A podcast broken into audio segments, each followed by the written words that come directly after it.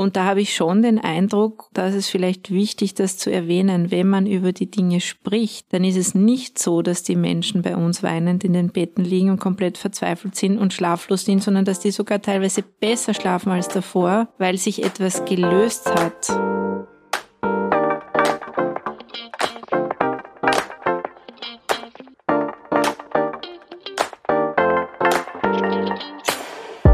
Herzlich willkommen zur neunten Folge von Hochpalliativ, dem Podcast durch die Höhen und Tiefen der Palliative Care in Österreich. Ich bin Eva, Professorin für Palliativmedizin und neben mir sitzt Lea, Palliativmedizinerin in Ausbildung. Hallo Lea. Hallo Eva. Wir befinden uns an unterschiedlichen Punkten unserer Karriere, aber wir teilen eine Leidenschaft, mit so vielen Menschen wie möglich über Palliative Care zu sprechen. Und an dieser Stelle, weil es ja schon fast die zehnte Folge ist, wollen wir uns auch ganz herzlich mal bei unseren Hörerinnen bedanken und über die ganz vielen lieben Rückmeldungen und Inputs zu unseren Shows. Auf jeden Fall. Und ich muss auch dazu sagen, dass der Podcast sogar schon dazu geführt hat, dass eine Patientin geschrieben hat, sie möchte gerne in die Palliativambulanz kommen.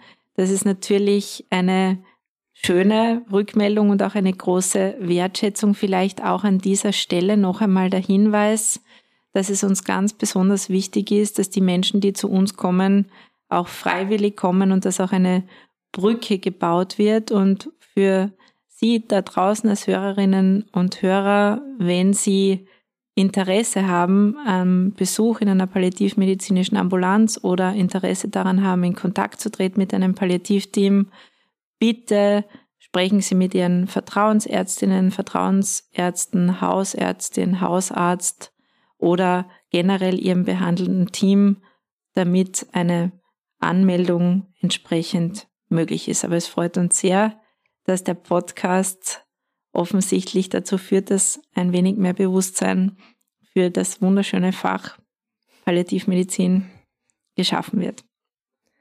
Ja, und in der letzten Folge haben wir über das Delir gesprochen.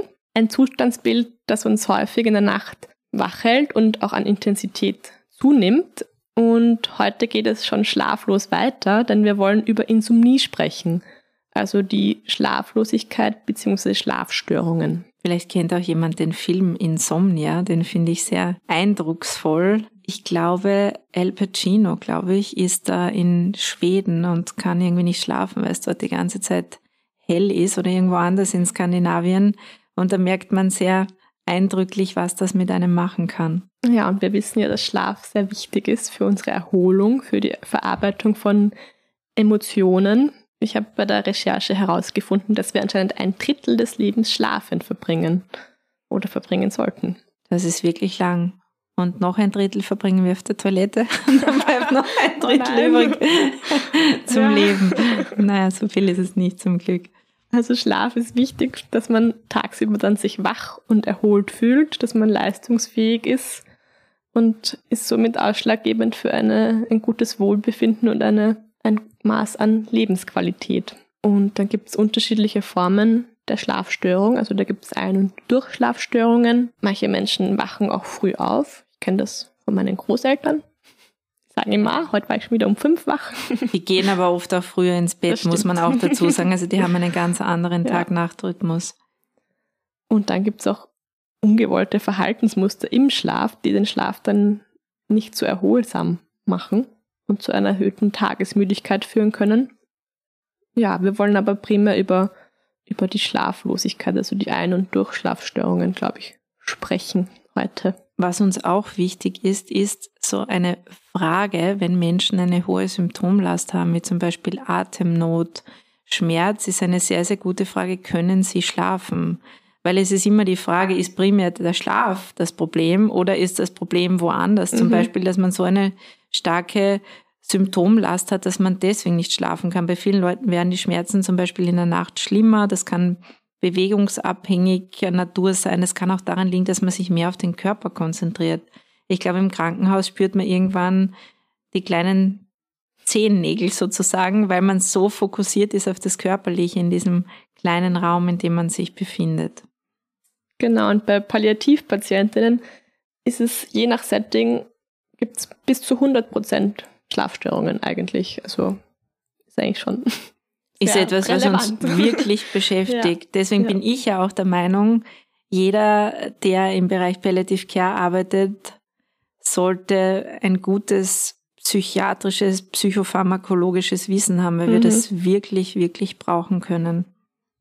Und Schlafstörungen sind nicht nur für die Betroffenen anstrengend, sondern es kann auch für die betreuenden Personen, also für die An- und Zugehörigen, mühsam sein und bei denen wiederum Schlafstörungen auslösen.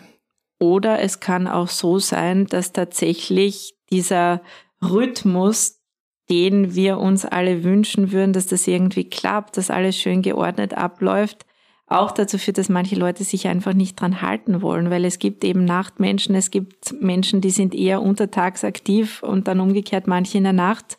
Und im Krankenhaus ist ja teilweise wirklich so, da wird dann um 19 Uhr die Schlaftablette ausgeteilt und manche wollen da einfach nicht mitmachen. Mhm.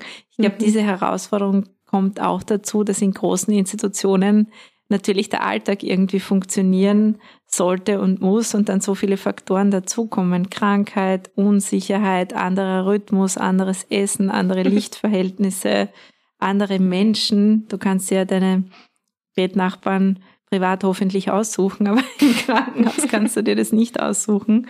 Also das kommt auch dazu. Genau, und auch im, im Nachtdienst habe ich meinen eigenen Rhythmus. Da bin ich immer froh, wenn ab Mitternacht das Bett schon immer näher kommt und ich mich schon darauf freuen kann.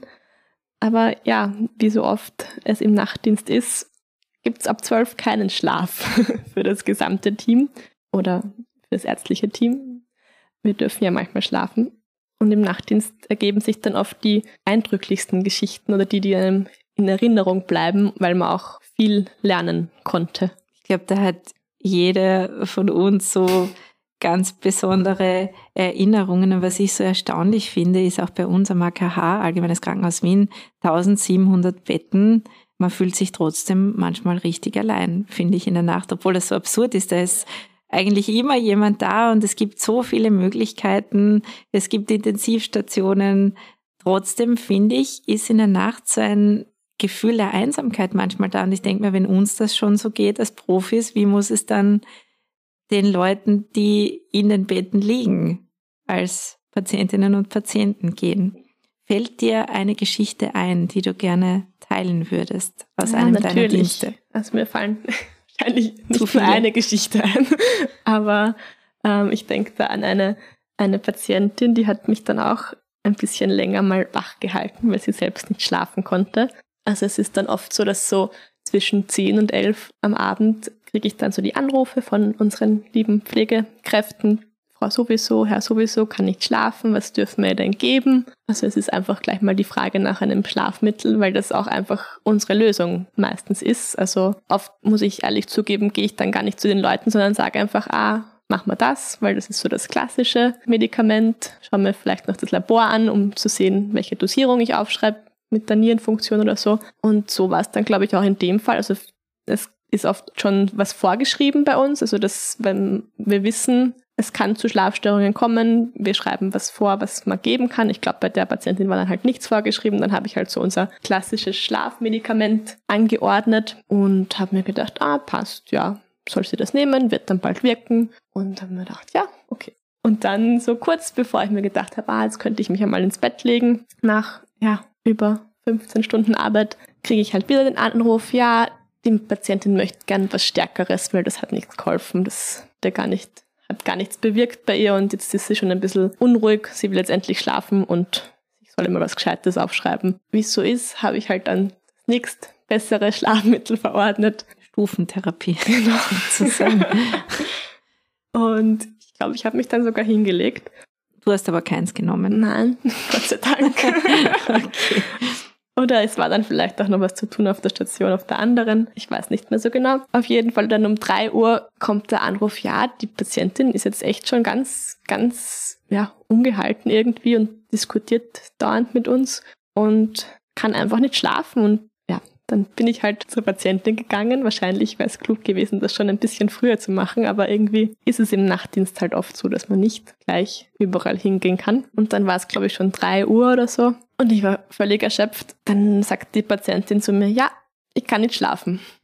Ich habe mir dann nur kurz gedacht, ja, ich auch nicht. Aber habe dann irgendwie mich ein bisschen zusammengerissen und einmal ganz tief durchgeatmet und den Stress des vergangenen Tages und der Nacht ein bisschen versucht abzuschütteln. Und habe dann einfach beschlossen, ja, okay, ich kann jetzt auch nicht schlafen und setze mich da jetzt einfach zu Ihnen und wir besprechen mal, was könnte denn ursächlich sein, warum wir jetzt beide nicht schlafen können. Und dann, ja, habe ich gemerkt, dass ich das echt schon ein bisschen früher machen hätte sollen, weil die Patientin konnte halt wirklich nicht schlafen, weil sie halt die, das Gespräch der Visite oder mit dem Onkologen, das hat sie einfach noch so beschäftigt, dass sie nicht schlafen konnte und dass sie wirklich mit sich ja, gehadert hat, dass sie ständig überlegt hat, was jetzt, wie es jetzt weitergeht, was jetzt alles kommen wird. Und ich glaube, da hätte kein Schlafmittel der Welt dagegen angeholfen. Also, und wir haben dann irgendwie ein, ein sehr gutes Gespräch mitten in der Nacht gehabt und sind dann beide in den frühen Morgenstunden endlich ins Bett gefallen. Ja, da sieht man wieder, dass das so wichtig ist und gleichzeitig so häufig unmöglich aufgrund der Verpflichtungen, die man hat. Aber ich denke mir immer, oder ich habe das immer so gehandhabt, wenn ich einmal angerufen werde, okay, dann sagt man halt irgendwas an. Also meistens arbeiten wir ja, wie, wie wir so schön sagen, antizipatorisch vorausschauend. Das heißt, wir schreiben prinzipiell bei uns an der Palliativabteilung etwas vor gegen Schmerz, etwas vor gegen Übelkeit und etwas vor, wenn jemand nicht schlafen kann. Aber wenn ich zweimal angerufen werde oder dreimal, dann mhm. ist irgendwas stimmt da nicht und dann lohnt sich wirklich und das würde ich auch jedem raten, dann hinzugehen, mhm. wenn man schon so das Gefühl hat, da könnte irgendwas dahinter stecken. Und ich denke mir, in der Nacht verarbeiten wir Dinge. Ich meine, Schlafen ist auch Dopaminabfuhr. Und wenn du zu viel davon an Bord hast, dann wirst halt narrisch. Deswegen weiß man ja auch Leute, die gar nicht schlafen können, die kriegen psychische Probleme und umgekehrt Schlaflosigkeit sind, ist ja oft auch ein Hinweis darauf, mhm. dass das mit der Psyche irgendwie, ich möchte jetzt gar nicht sagen, etwas nicht in Ordnung ist, aber dass man halt irgendwie darauf achten sollte, was da dahinter steckt. Und im Nachtdienst um diese Uhrzeit, wenn man selber schon so einen anstrengenden Tag hinter sich hatte, ist das auch eine große Herausforderung. Aber ich denke, dass du da hingegangen bist, war eigentlich das, das, das, was diese Frau gebraucht hat in dem Moment. Ja, weil es ist wirklich total unterschiedlich oft. Also eben, weil sie hat halt gesagt, sie hätte gern was Stärkeres, habe ich mir gedacht, okay, sie wird das schon wissen, weil Patientin ist sehr selbstbestimmt. Und viele Leute sagen auch, ah, ich weiß, dass ich im Krankenhaus nur mit Schlafmittel schlafen kann. Da ist dann ja, gibt man das einfach, weil man sie halt nachvollziehen kann, weil im Krankenhaus die Umgebung total anders und ungewohnt ist. Oder sie ihre Medikamente, die sie gewohnt sind, nicht kriegen, mhm. weil teilweise nehmen sie zu Hause Präparat XY und im Krankenhaus gibt es dann denselben Wirkstoff, aber das Präparat mhm. ist vielleicht von einer anderen Firma und dadurch schaut es anders mhm. aus. Mhm. Und das löst auch etwas aus, wenn du es gewohnt bist, dass du jeden Tag, weiß ich nicht, um 22 Uhr die kleine blaue Tablette nimmst und dann plötzlich kriegst du eine weiße Tablette, die doppelt so groß ist, das kann schon für manche Menschen dazu führen, dass mhm. sie sich innerlich mhm. wehren. Ja, und dann ist man eigentlich im Krankenhaus, verbringt man halt auch immer den ganzen Tag eigentlich im Bett. Also außer die vielleicht die eine Stunde, wo die Physiotherapie mit einem spazieren geht oder Übungen macht. Aber sonst ist man nur im Bett. Sensorisch, wie man so schön sagt, depriviert. Man hat oft keine Naturgeräusche, andere Lichtverhältnisse und einen ganz, ganz anderen Rhythmus. Und wir Menschen sind schon Gewohnheitstiere und auch freiheitsliebend. Insofern ist es irgendwie logisch, dass im Krankenhaus das mit dem Schlaf nicht so einfach ist und sicher nicht nur im Krankenhaus, auch mhm. im Pflegeheim in Hospizen, in anderen Einrichtungen, so dass auch das ein Thema ist, wo ich glaube, dass es wirklich wichtig ist, sich damit zu beschäftigen. Deswegen für diejenigen, die sich jetzt vertieft und aus medizinischer Sicht damit beschäftigen wollen, möchte ich ganz liebe Grüße ausrichten, weil wir auch das Feedback bekommen haben, dass wir die Apothekerinnen und Apotheker nicht erwähnt haben. An Konstanze Remi, Leiterin des Kompetenzzentrum Palliativpharmazie in Großhadern, wo ich ein halbes Jahr gewesen bin und auch ganz liebe Grüße an Frau Doktorin Christina Gerlach, eine Palliativmedizinerin aus Deutschland und wir machen gemeinsam das sogenannte Pharmischte. Vielleicht können wir das verlinken. Wir haben da auch ein vermischtes gemacht. Das ist so eine Art Zusammenfassung auf zwei Seiten über verschiedenste Hot Topics im Bereich Palliative Care. Und eines heißt, jetzt wird geschlafen. Und da sind auch so kleine Hinweise und Geschichten drin, die vielleicht nicht uninteressant sind für Menschen, die viel damit zu tun haben mit dem Thema. Und auch bei uns möchte ich noch sagen, ist die Zusammenarbeit mit der Anstaltsapotheke wirklich hervorragend und herausragend und wir sind da wirklich dankbar für das Entgegenkommen in vielerlei Hinsicht, wenn es zum Beispiel darum geht, wie bringe ich ein Medikament in den Körper, weil das ist auch nicht immer so unwesentlich. Ich weiß nicht, wie es dir geht, aber manchmal philosophieren wir herum, warum schläft diese Person jetzt nicht, warum hat sie Schmerzen und keiner denkt dran, dass vielleicht einfach der Venenzugang verrutscht ist oder dass das Medikament nicht aufgenommen wird, weil die Person erbricht. Alle diese Dinge spielen, glaube ich, auch eine Rolle, wenn jemand den ganzen Tag erbrochen hat und am Abend vielleicht komplett fertig ist, weil so ein Reflux, so ein, wie sagt man da auf normal? Sodbrennen. Äh, Sodbrennen, ja. Okay.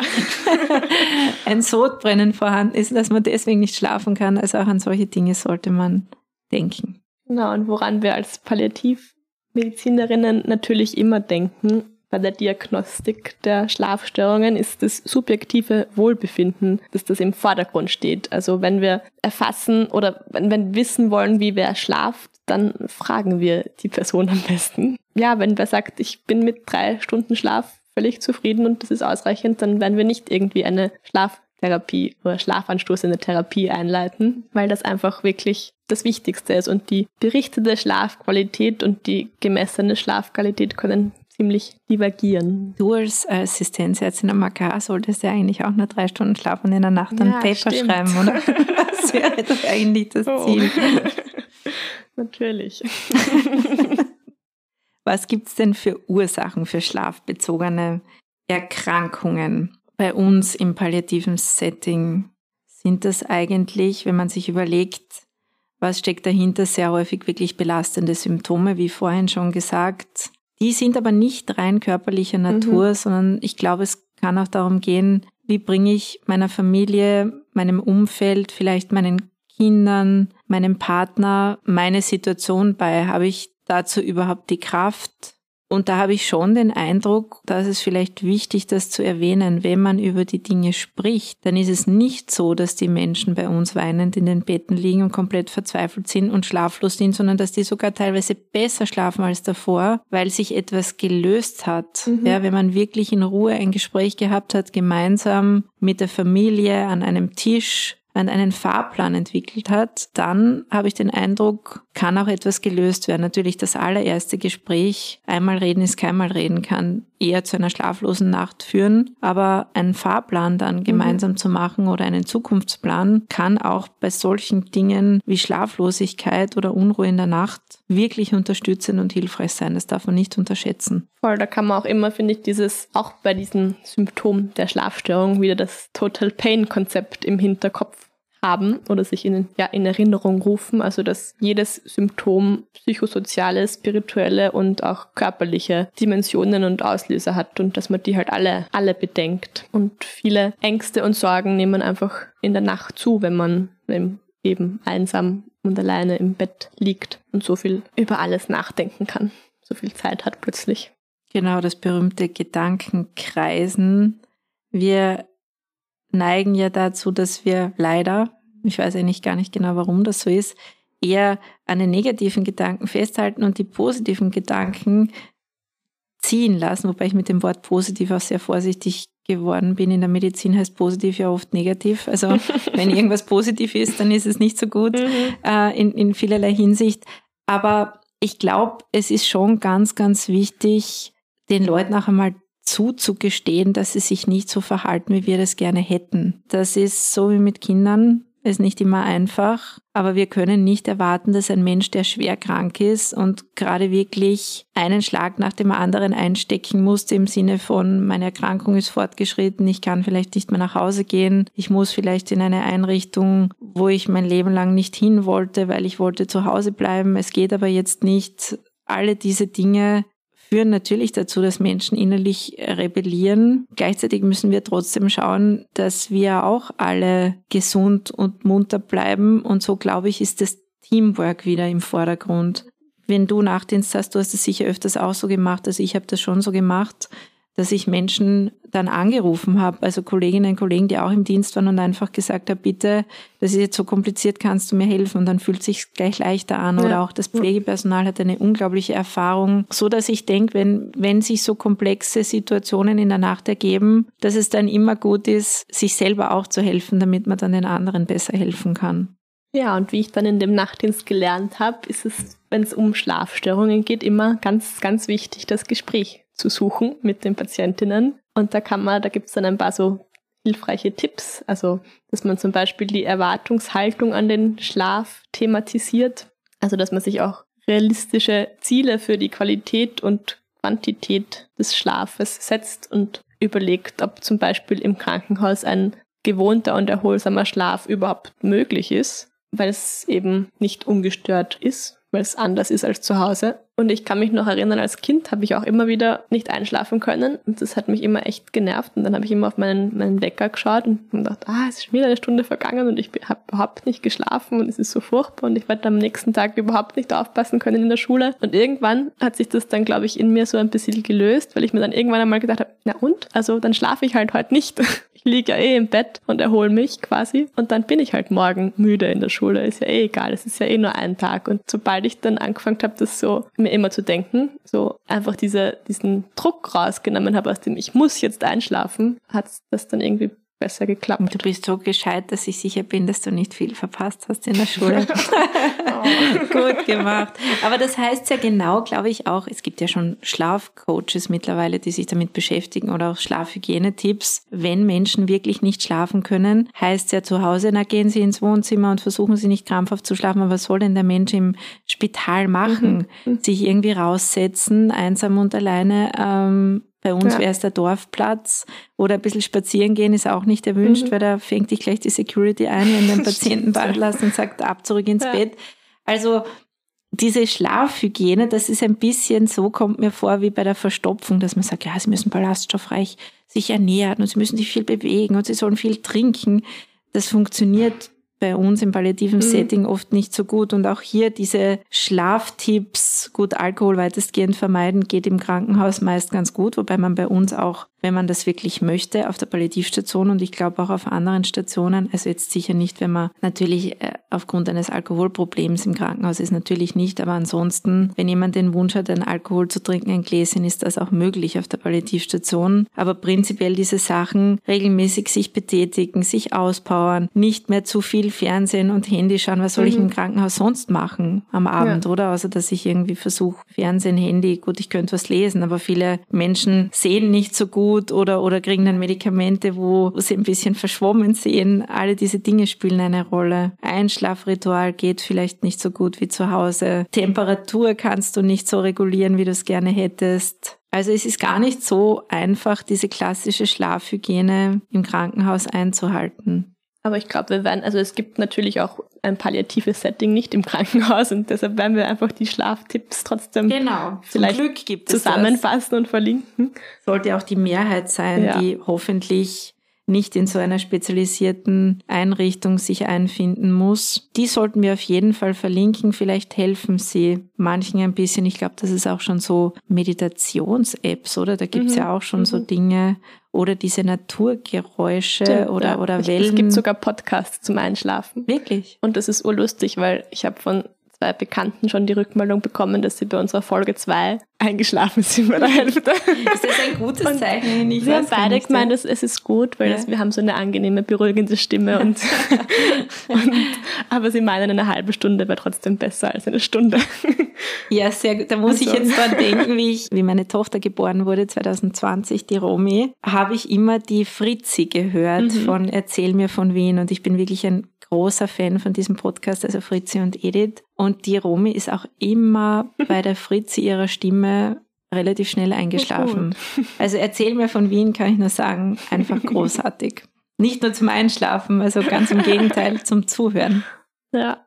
Was ich auch ganz spannend gefunden habe, ist, es gibt auch so verhaltenstherapeutische Maßnahmen. Also wenn man wirklich nicht nur im Krankenhaus unter Schlafproblemen leidet, sondern auch dann zu Hause. Da gibt es dann diese Stimuluskontrolle für vor allem vielleicht Menschen interessant, die in, auch und tagsüber viel Zeit im Bett verbringen oder bettlägerig sind, dass man quasi, da lernt man dann, ich bin keine Verhaltenstherapeutin, aber ich habe das so nachgelesen, dass man dann quasi lernt, dass man das wieder, das Bett unterschiedlich wieder mit dem Schlafen verknüpft als tagsüber, dass man halt irgendwie, ja, durch eine, durch eine Art der klassischen Konditionierung das wieder umlernen kann. Ich glaube, es gibt Hilfe, oder? Das ist einmal wichtig. Das ist wichtig, ja. Dass man, man fühlt sich oft so hilflos in solchen Situationen, wo irgendwas nicht passt und es gibt eigentlich so viel ja, Möglichkeiten. Hilfe und Möglichkeiten.